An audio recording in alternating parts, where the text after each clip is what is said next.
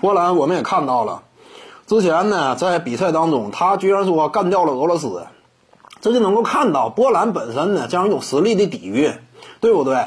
人家本身在再早那会儿，在这届世界杯之前，排名那都是世界前十的水平，这就是波兰的实力嘛，整体实力非常强横，干掉了俄罗斯，你就知道啊。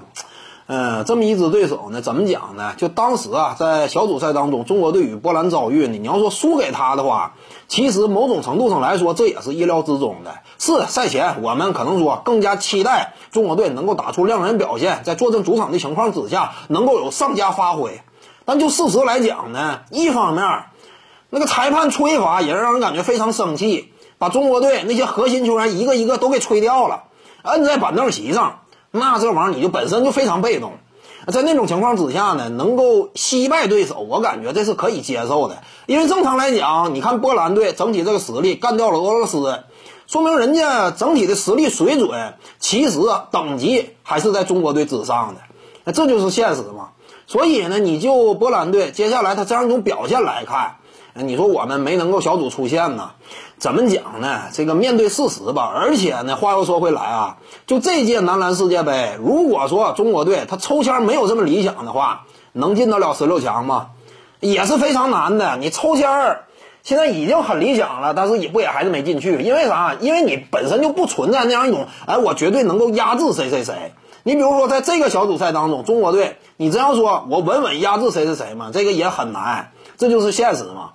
其实客观点来讲呢，就这一届所有参加世界杯的这些球队综合，你要做一个排名的话，那么中国队呢，基本上就是呃二十多名啊这样一种这个水准。所以呢，你二十多名的水准，你没进十六强的话，这也算是正常呗。你怎么输，他都是输。我告诉你，你甭管说是最后因为失误，还是说因为大比分输球，你怎么输，他也还是输了。你最终输，你可能感觉我们因为一些这个策略安排的失误，其实本身呢，你大赛经验，你关键球员这样一种赛场之上，呃，对于关键机会的把握能力，这也是你整体实力的一部分。